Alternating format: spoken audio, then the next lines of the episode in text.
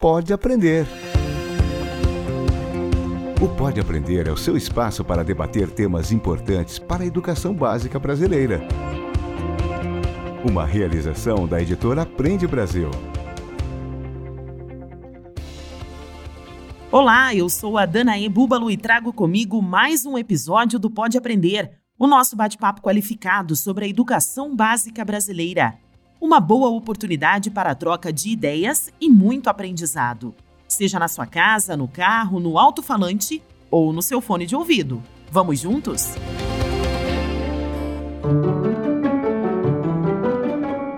Nesse processo de gamificação que, que eu desenvolvo, eles conseguem é, aprender habilidades, né, além da habilidade de história, as habilidades que competem a língua portuguesa, né, geografia, as artes, e, acima de tudo, cria-se uma identidade própria para eles. Algo que a gente comenta muito com gamificação, que é a aprendizagem tangencial. Ou seja, né, a partir de uma motivação, de um desafio, de algo que é intrínseco, né, você mobiliza o estudante a procurar outros conhecimentos. E ele vira também, o que a gente diz, ele é protagonista da ação, ele é autor da ação. Pode Aprender quer tornar a sua jornada educacional cada vez mais enriquecedora e fazer a diferença no seu dia a dia. Por isso, convidamos você a participar de uma pesquisa que já está disponível aqui na descrição do podcast. Conte pra gente sobre a sua experiência com o Pode Aprender. Livro aberto. Os jogos eletrônicos estão facilmente no topo de preferência do entretenimento das crianças e também dos adolescentes e muitas vezes são considerados por pais e professores os vilões dos estudos. Mas é possível torná-los os verdadeiros parceiros da aprendizagem. Para isso, basta transformar os objetos de estudo das mais diversas disciplinas em elementos de jogos para que os estudantes possam desenvolver suas habilidades e conhecimentos. Esta é a gamificação da pedagogia, uma forma de estudar e aprender que garante estímulos criativos e até diversão para os estudantes. No episódio do Pode Aprender de hoje, vamos entender como funciona a gamificação na educação, suas vantagens e como pode ser aplicada na prática pedagógica. Então se prepare para suas anotações, porque é hora de se aprofundar no assunto. Pega a caneta Participam do bate-papo de hoje a Gislaine Batista Munhoz, coordenadora pedagógica, líder em educação aberta, entusiasta da educação pública. Estuda há muitos anos projetos de gamificação, criação de jogos digitais, nos quais crianças e adolescentes são seus principais parceiros de criação. Já teve dois desses projetos premiados e reconhecidos internacionalmente desenvolvidos em escolas públicas de São Paulo. Foi uma das selecionadas para a imersão do Desafio Brasileiro de Aprendizagem Criativa do MIT, quando se tornou Fellow de Aprendizagem Criativa. Atualmente, ela faz parte da coordenação do Núcleo de São Paulo da Rede Brasileira de Aprendizagem Criativa. Seja muito bem-vinda, Gislaine. Obrigado, o prazer é meu. É uma honra né, participar com vocês. Espero que seja um papo bem legal. E ainda conosco Rodrigo Aires de Araújo, que é conhecido por Barão do Pirapora, mestre historiador com pós-graduação em games. Atua como professor de história em colégios públicos e particulares de São Paulo e Santa Catarina. Tem 10 anos de experiência com oficinas culturais, com ONGs ambientais e culturais. É produtor de curtas de animação e games premiados em festivais utiliza novas tecnologias na educação, como games, animações e quadrinhos. Desenvolve as práticas de gamificação na pedagogia, utilizando da prática de game design com os alunos em sala de aula. Tem vários prêmios como diretor de curtas, game designer e como professor. Foi vencedor do prêmio Microsoft Educadores Inovadores 2012, o prêmio Aprender e Ensinar do Banco do Brasil e foi finalista do Prêmio Professores do Brasil em 2015. Seja muito bem-vindo, professor Rodrigo, e obrigado por aceitar o nosso convite. É, eu que agradeço, é uma honra participar com vocês, ainda mais do lado da minha colega Gislaine. Vai ser muito bacana. Bom, para a gente começar o nosso bate-papo, eu gostaria de saber qual que é a ligação de vocês com os games e com a educação. A gente pode começar pela Gislaine. Olha, minha ligação com os games começou de uma forma, uma maneira muito intuitiva. Desde que eu comecei a trabalhar com tecnologias, né? Essa questão do game sempre me chamou a atenção, né? Por ser um recurso potente. No começo, né, como vocês sabem, até hoje ainda, né, os games às vezes eles não são vistos, né, com bons olhos. Muitas vezes na escola ele tem ainda uma, uma percepção bastante marginal, às vezes, né.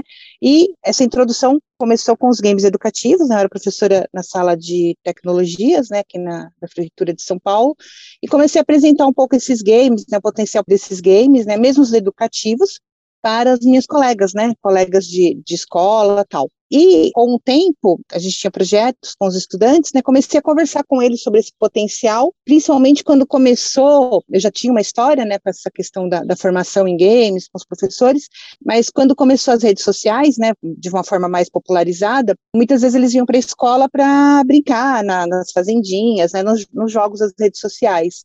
E eu vi que aquilo tinha um potencial muito grande, e perguntei se eles não topariam fazer jogos, né, com a gente, jogos com, jogos com os professores, jogos para as aulas, porque eu falei, bom, eles conhecem essa ferramenta, né, eles conhecem esse artefato cultural. Então, muito mais do que a gente, né, vivem isso, vivem sim, faz parte da, da vida deles. E comecei aí com um projeto onde os alunos é, eram produtores de conteúdo em games. Depois posso falar um pouquinho mais do projeto, mas assim, a, meu início foi, foi exatamente isso. Já era uma, uma criança que gostava muito de jogos de tabuleiro, vim de uma família também que gostava muito, que incentivava essa brincadeira, e isso depois acabou virando profissão. E o professor Rodrigo, como que trouxe os games para a educação? É, primeiro eu já era desenhista de história em quadrinho, né, cartunista, tentava sempre associar com as minhas aulas de história, com quadrinhos, aquela coisa toda. Ao longo dos anos, eu fui desenvolvendo a tecnologia para desenho animado. Até então, os quadrinhos de desenho animado, eles eram o suporte que eu tinha pedagogicamente nas minhas aulas. Era uma questão até um problema, porque na verdade acaba sendo a minha visão para a produção dos quadrinhos e dos desenhos animados sobre o assunto, né? Era muito particular. Eu sempre pensei, eu precisava ter uma forma interativa para que eles pudessem interpretar melhor essas ideias e ter as próprias ideias, né? E algo mais personalizado, assim. Então, criei uma fixação de que eles teriam que, um dia, produzir os próprios jogos, né? Foi um, uma situação interessante que me deu a start quando eu estava no litoral, dando aula na, no litoral de São Paulo, Ilha Bela, e tinha uma criança que ele não era muito bom aluno assim de história, né? E tinha um dia lá que eu parei para conversar com ele, né? Falei, e aí, o que, que você gosta de fazer? Ah, eu gosto de videogame, né? Falei para ele, ah, você gosta de todo aquele futebol, de, né, de luta, assim, essas coisas, né? Aí ele falou, não, eu gosto do Final Fantasy, né, que é um RPG, né, japonês, né, da Square. É um jogo complexo, cheio de elementos, assim. Ele parou, sentou pra, comigo lá e começou a contar toda a história do Final Fantasy, né? Super detalhado, tudo. É bem complexa a história. Eu virei para ele e falei: por que, que você conhece tudo sobre o Final Fantasy, mas não é capaz de, de fazer as lições de história, de falar de história aqui que eu ensino para você? Ele falou: ah, porque o Final Fantasy é mais legal. Aí eu dei um start, eu falei, nossa, eu preciso chegar neles através do game, eu preciso criar elementos para que eles possam aprender história fazendo game, sabe, construindo essa narrativa, né? E aí eu fui mais tarde daí estudar, tive a oportunidade de fazer minha especialização no Senac com games, produção e programação. Aí comecei a colocar em prática mesmo todas essa, essas ideias, né? Porque também a tecnologia estava mais é, acessível, né? A partir do 2010 por aí. Perfeito, professor Igi. Existem benefícios da gamificação na educação. É sobre isso que nós vamos conversar hoje aqui no, no nosso podcast. Quais são esses benefícios para os alunos? Primeiro, assim, eu acho que ele, ele apresenta uma complexidade do conhecimento, né, que a gente não está acostumado a trabalhar na escola. A gente tem ainda uma escola bastante conteudista, que visa essa questão da construção de conceitos de uma forma mais tradicional.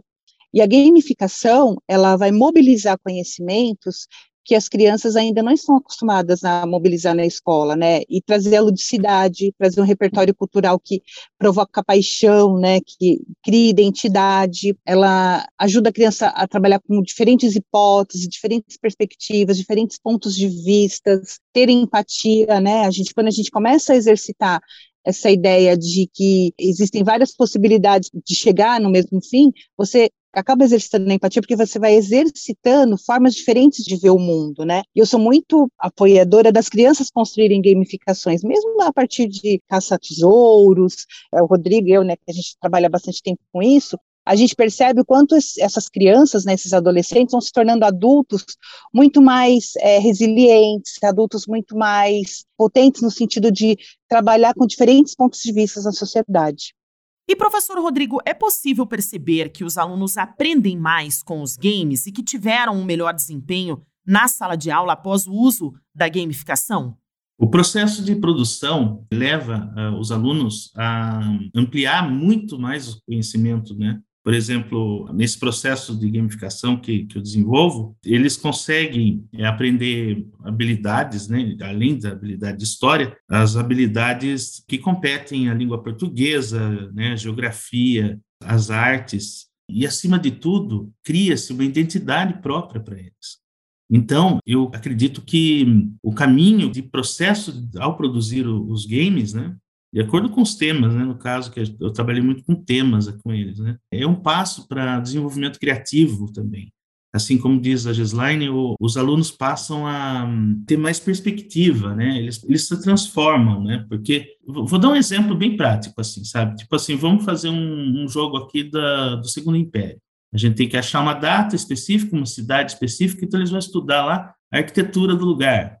Então, vai estudar que tipo de prédio que tinha, que tipo de prédio tem ainda na cidade, para dar uma pesquisada. Vão desenhar os prédios da época, né, do Segundo Império. Se for que data que é 1840, 1850, 1860, vai, eles vão ter que definir então, eles conseguem construir essa narrativa junto, né?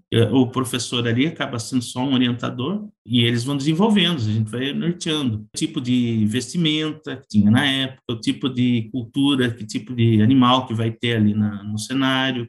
Então, quer dizer, são detalhes ali da história que eles vão aprender muito, muito mais do que realmente fazendo uma atividade, assim. É aquela ideia da imersão, eles entram dentro do ambiente para poder criar. Podemos dizer que a gamificação pode ser adotada, então, em qualquer fase de aprendizagem e também de qualquer disciplina, Gislaine? Então, ouvindo o Rodrigo falar, eu lembrei né, de algo que a gente comenta muito com gamificação, que é a aprendizagem tangencial. Ou seja, né, a partir de uma motivação, de um desafio, de algo que é intrínseco, né, você mobiliza o estudante a procurar outros conhecimentos que não estão ali postos, não estão colocados. E ele vira também, o que a gente diz, ele é protagonista da ação, ele é autor da ação. Ele não só consome games, né, mas ele vai criar games, ele vai à frente de determinadas ações. Então, pensando em faixas etárias, claro, você vai começar sempre com desafios mais simples, né, menos complexos, com crianças menores. Assim, eu sempre, eu gosto muito de falar bastante da, de fazer essa analogia, né, com a caça ao tesouro. Né? Então, quando você está ali brincando com uma criança, uma caça de ovos, né? Você está gamificando a experiência, né? E aí o que vai acontecendo conforme a criança vai crescendo, as faixas etárias, você vai aumentando a complexidade de processos e os desafios. Né? Então, assim, eu acredito que desde a da educação infantil, você pode trabalhar, assim, com práticas de gamificação, adaptando sempre a faixa etária. E, assim, qual é o segredo, né? Partir sempre daquilo que a criança curte, né? Então, historinhas que ela gosta, desenhos que ela gosta, e fazendo conexões com aquilo que o professor precisa trabalhar, né? Como o Rodrigo falou, ele é professor de história, eu, a minha origem é professora de geografia, essa conexão, né, essa convergência do conteúdo que a criança gosta para o conteúdo didático, a gente pode fazer de uma forma muito natural, assistindo desenhos, séries, ampliando o nosso repertório também em relação a esse conhecimento, que é muito rico. E professor Rodrigo tem outras dicas, outras práticas e formas, até mesmo as técnicas de como aplicar a gamificação na educação dos alunos? O meu processo de trabalho com os alunos é através de formação de grupos. O primeiro passo que eu faço, além da sondagem, é a divisão em grupos, né? Para que cada grupo tem a produção de uma fase, por exemplo, do jogo. Nesse caso, o que é importante fazer, para dica para as pessoas que querem começar, fazer gamificação é nesse grupo você tem que dar função para cada um. Então, por exemplo, um vai ficar responsável para pesquisa. Pesquisa é junto, porque acabam fazendo todos juntos, mas da fase específica, né? Aí um vai ser responsável para desenhar, outro vai ser responsável para pintar, outro vai ser responsável para organizar. Isso em sala de aula, né? Isso é muito rico, né? Eles vão ter todos os elementos ali para construção e se compartilham, né? Esse é um dos fatores também. Aí, dentro desse grupo, sempre vai ter algum aluno que vai ser uma espécie de um líder deles. É o que estimula, então, o processo do protagonismo juvenil, que é uma coisa natural também da gamificação. A partir daí, esses alunos também que vão ter contato direto com a gente em, em, termos de produção, né, de desenvolvimento. É o que nos dá o suporte, que a gente chama de andaimagem, né, que seria o aluno que dá um andaime para a gente. Aí eles vão acompanhando até que entrega todo esse processo, todo o material produzido para a gente. Seriam os passos assim: né? primeiro é a divisão em grupo, a produção cada um, colaborativa, tá? Apesar da, da competição também ser uma das formas de gamificação a determinadas situações, no processo de produção é a colaboratividade que vai se destacar, né? Como se fosse numa pequena startup de games, assim, na produção. A Gi, no começo do nosso bate-papo, falou a respeito do projeto dela, né, Gi? Eu gostaria que você comentasse um pouco mais, então, e contassem para nós qual é o seu projeto. Então, esses projetos que eu citei aí no comecinho, eu trabalho numa escola pública, né, e os, e os, professores, quando eles descobriram que os games poderiam ser uma, uma, um recurso potente, né, principalmente para alfabetização, eles começaram a pedir muitos games, né, eu falei, olha, é, assim, a gente não tem tudo pronto na internet, né, mas de repente dá para a gente construir com os alunos, né, games simples, a gente já tinha uma trajetória de criar animações com software de apresentação PowerPoint e tal, e eu falei, olha, se dá para fazer animação, dá para a gente criar games também, games simples, né? E convidei esses alunos para criarem esses games. Eles curtiram muito. A gente criou um processo de curadoria também com as crianças que jogavam os games, para elas sugerirem melhorias, tal. E é, nesse processo eu conheci o Scratch, né, que era uma linguagem de programação, mas eu conheci ela como uma, um recurso para fazer games, que possibilitou que os alunos criassem games mais interativos, porque eles falavam assim, ah, chegou um determinado momento, né, que a ferramenta mostrou uma limitação e eles falaram, olha, a gente queria construir games mais elaborados, né? E foi aí que eu conheci o Scratch, fui a primeira pessoa da minha rede, né, da rede onde eu trabalho, a adotar, né, a linguagem de programação, né, quando ainda não era nem tão divulgado como é hoje, né? Foi uma experiência riquíssima. E esse mesmo grupo de crianças que a gente foi construindo, né, como o Rodrigo falou, a gente trabalha de uma forma muito colaborativa, trocando muito conhecimento, o aluno é parceiro mesmo, a gente conheceu nesse processo, né, de conhecer outros lugares, de apresentar essas, essas produções, a gente conheceu a gamificação e começou a tentar entender também essa potência. Aí veio um outro projeto chamado Escola de Aventureiros, que a gente criou gamificações, né, nos espaços e também em tabuleiros, né, muito apoiado também pela professora Paula Carolei, nessa trajetória de conhecimento, as pessoas que eu conheci, né, que nos apoia bastante também. E aí, nossa primeira gamificação foi exatamente construída, chama Escola de Aventureiros, por conta de ser inspirada no desenho Hora de Aventura.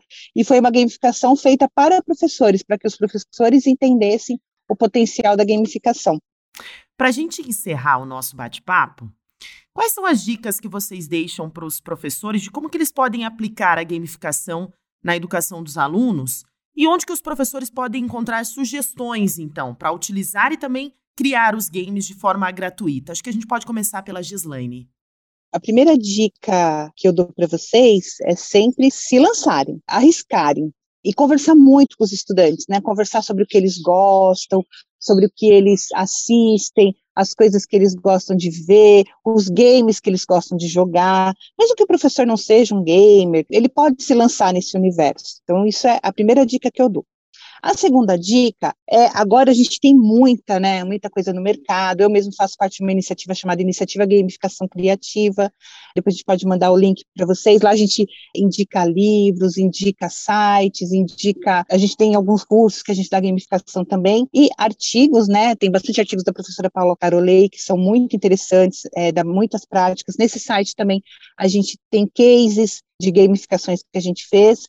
E aí comece, né? Primeiro, crie os games em plataformas como o Scratch. Ah, o Scratch é uma plataforma riquíssima para construir games. Existem comunidades de aprendizagem lá com crianças. Tem crianças, por exemplo, no Scratch, umas constroem o game, outras fazem o design, como o Rodrigo falou que é muito importante nessa construção do desenho do game. O Scratch tem comunidades inteiras só que desenham avatares. Então, são, são espaços e possibilidades de colaboração para trabalhar sempre junto. Então, também outra dica que eu passo para vocês. Sempre procurem trabalhar juntos, estabelecer parcerias para começar e procurar pessoas que façam coisas que vocês gostam. E a gamificação também, passinhos pequenos, com pequenas narrativas, com pequenas histórias, e aí, passo por passo, vocês vão elaborando e aumentando a complexidade. Às vezes você participa de uma gamificação super complexa, ou de um escape, Conhecer escapes também são bem interessantes. Existem vários aplicativos em celular com escapes, que também é uma forma de gamificação. Experienciar primeiro, né? E se identificar com algumas linhas também é um bom início para começar a trabalhar com as crianças professor mesmo pode vendo que conteúdos ele pode trabalhar ali. É legal, às vezes, fazer um pouco também o movimento contrário. Eu jogo um escape, participo de um escape, participo de uma gamificação, às vezes no celular mesmo, e começo a conectar o que aquilo teria de conteúdo para trabalhar na sala de aula. E começando a fazer esse exercício de uma maneira tranquila, natural, que logo o insight vem. Professor Rodrigo, alguma dica então aos colegas professores? Eu acredito que eles podem aplicar esse processo de gamificação inicialmente com games de tabuleiro, assim, que dá para fazer na classe, mas assim que seja rico na temática, né? Dentro das possibilidades da, que utiliza essa criatividade de cada aluno e desenvolver esses games, board games, né? E é muito bom, fica muito rico, sabe? Eles traz traz para eles inúmeras possibilidades mas assim, dividindo em grupos. Por exemplo, imagina num período dos conflitos regenciais. Um faz um jogo sobre a sabinada, outro faz sobre a balaiada, outro faz sobre a farroupilha. Cada grupo faz né, um, um levantamento. É muito, fica muito rico, né? E daí eles jogam e trocam o tabuleiro entre outros grupos, assim, né? Para cada um jogue o seu o jogo do outro grupo. E isso é muito rico. É, esse processo é, é maravilhoso porque dá uma experiência fácil para o professor em sala de aula. Aí na aplicação de games de uso tecnológico, eu uso o Game Maker, que é na verdade um aplicativo muito funcional, é, quer dizer que eu gosto muito dele assim de usar. Tem uma versão até que é livre, né? Que é uma versão antiga dele, mas ele tem essas funcionalidades perfeitas assim para fazer um jogo para computador, assim, né? Daí eles acabam desenvolvendo e, e usa todos esses recursos.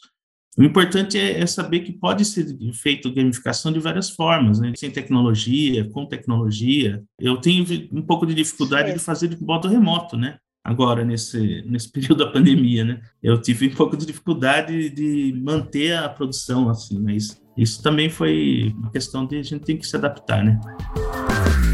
Para se inspirar. E agora vamos até Curitiba falar com a Damila Bonato, gerente de marketing e produto do Aprende Brasil, e conhecer um exemplo prático de como o sistema também trabalha com a gamificação.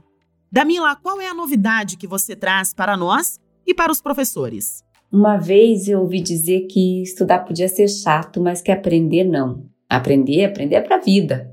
E o jogo Charadas do Corpo Humano é exatamente isso. É uma maneira divertida de aprender, de fixar o conteúdo é um jogo online, ele é gratuito e ele ensina a localização e as funções dos órgãos do nosso corpo. Ele acontece em uma plataforma interativa. Os alunos primeiro precisam colocar cada órgão no lugar certo. Depois disso, eles respondem a várias perguntas sobre o que cada órgão faz. Então, eu quero aproveitar a oportunidade para convidar todos os ouvintes do Pode Aprender a experimentar esse jogo, Charadas do Corpo Humano, que está disponível em nossas redes sociais. Joguem, postem e marquem o nosso perfil no Insta. O nosso perfil é @aprendebrasil. Outro assunto aqui que eu quero dividir com vocês é a, o uso de realidade aumentada. No Aprende Brasil, esse é um recurso muito, muito utilizado em nossos livros. Ele permite, por exemplo, que os estudantes façam uma viagem, sei lá, até Paris e conheçam os detalhes do interior de Notre Dame. E, por fim, quero dividir com vocês também o uso de objetos educacionais digitais também permeiam as nossas coleções, a fim de tornar o conteúdo ainda mais rico, mais atrativo. Tudo isso para que o aprendizado e a interação aluno e professor se torne cada vez mais efetiva. Múltipla escolha. Este é o momento do podcast em que eu peço aos nossos convidados para deixarem dicas de leituras, de filmes, atividades, né, outras formas de estender o tema do episódio de hoje. Professora Gislaine, o que você tem para indicar para os nossos profissionais da educação que estão interessados em saber mais sobre a gamificação da pedagogia e também aplicar em sala de aula? Eu vou começar primeiro com um livro, que é um livro que não é de gamificação, mas ele é um livro muito inspirador, que virou filme, chama As Invenções de Hugo Cabret, ele tem uma estética gamificada que é bem interessante. Um outro livro que eu gosto muito, que não fala necessariamente de games, mas que abre muito assim a nossa cabeça sobre as diferentes ferramentas, né, como o Rodrigo falou, as diferentes formas de pensar, chama Cultura da Convergência, do Henry Jenkins. Ele é bem interessante esse livro, fala dessa questão do de como o velho passa a ser novo, né, como a gente vai passando de uma plataforma para outra. É bem interessante. E um artigo que chama Gamificação Aumentada, explorando a realidade aumentada em atividades lúdicas de aprendizagem. É um artigo da professora Paula Carolei com Romero Tori, que é bem interessante também, fala das fases da gamificação, como você pode montar gamificação. E também, se quiserem conhecer essa iniciativa que eu falei há pouco, gamificação criativa, lá a gente tem vários posts, né? A gente divulga alguns livros, alguns artigos também, e principalmente alguns cases que são bem interessantes. E os trabalhos do professor Rodrigo também, que sempre me inspiram muito, principalmente para os professores que gostam de trabalhar conteúdos de história. Ah, que legal. Professor Rodrigo, aproveito e já peço também as suas dicas, então. Eu trabalhei eh, inicialmente com o livro do Ruizinga, que é, chama Homo Ludens. É muito bom. Na verdade, ele é até indicado para os professores de educação física, sabe? Trabalhar o lúdico, aquela coisa. Mas foi a porta de entrada para os estudos. Tem um livro que eu adoro, que eu amo, chama Ahá, 10 maneiras de libertar seu espírito criativo. É um livro publicitário, ah, mas ele, ele, é muito bom, sabe? É do Jordan, é Ian Jordan, na verdade. É um livro mais publicitário, mas ele é muito bom.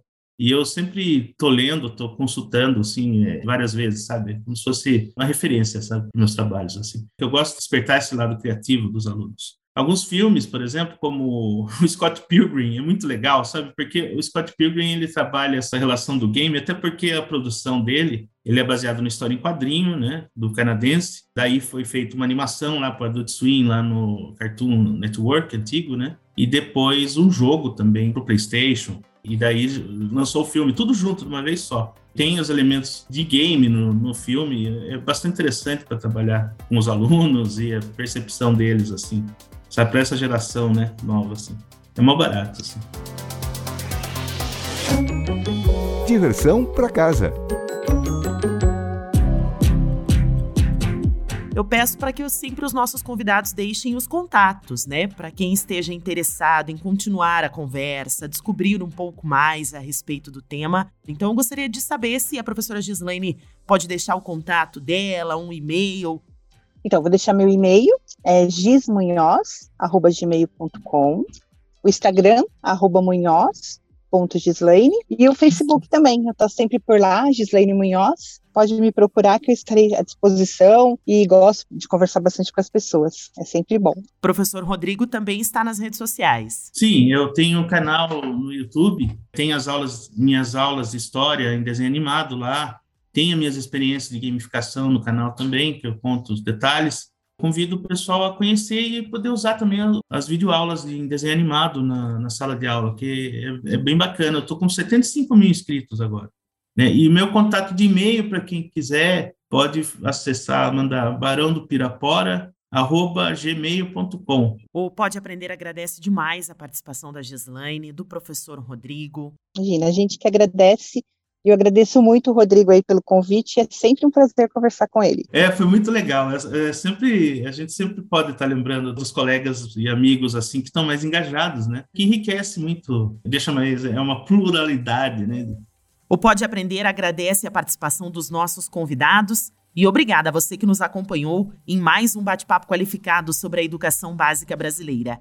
Para comentários e sugestões, Basta enviar um e-mail para aprendebrasil@positivo.com.br. Acompanhe os próximos episódios do Pode Aprender na sua plataforma de podcast preferida, nas redes sociais e no site Aprende Brasil.